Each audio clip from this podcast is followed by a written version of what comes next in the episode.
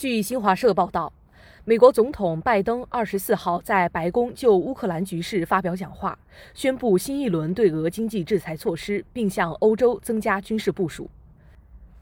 根据白宫发布的说明，本轮制裁对象包括俄国有银行、俄罗斯储蓄银行和另外四家大型金融机构，以及若干与俄政府有关联的个人及其亲属等。拜登在讲话中表示，最新制裁措施将冻结上述四家俄金融机构全部在美资产，限制俄使用美元、欧元、英镑和日元进行商业交易的能力，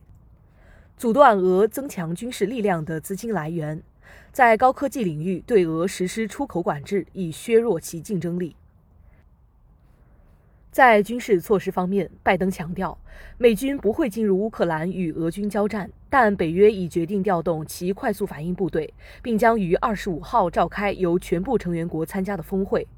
美国将向德国增派军队，并在必要时继续增兵。拜登说，美国已将目前驻扎在欧洲的部分美国陆军和空军力量调往爱沙尼亚、拉脱维亚和立陶宛。另据美国媒体援引美国防部高级官员的话报道，美国防部长奥斯汀已命令从美国国内调遣七千名美军至德国。感谢收听《羊城晚报广东头条》，我是主播润言。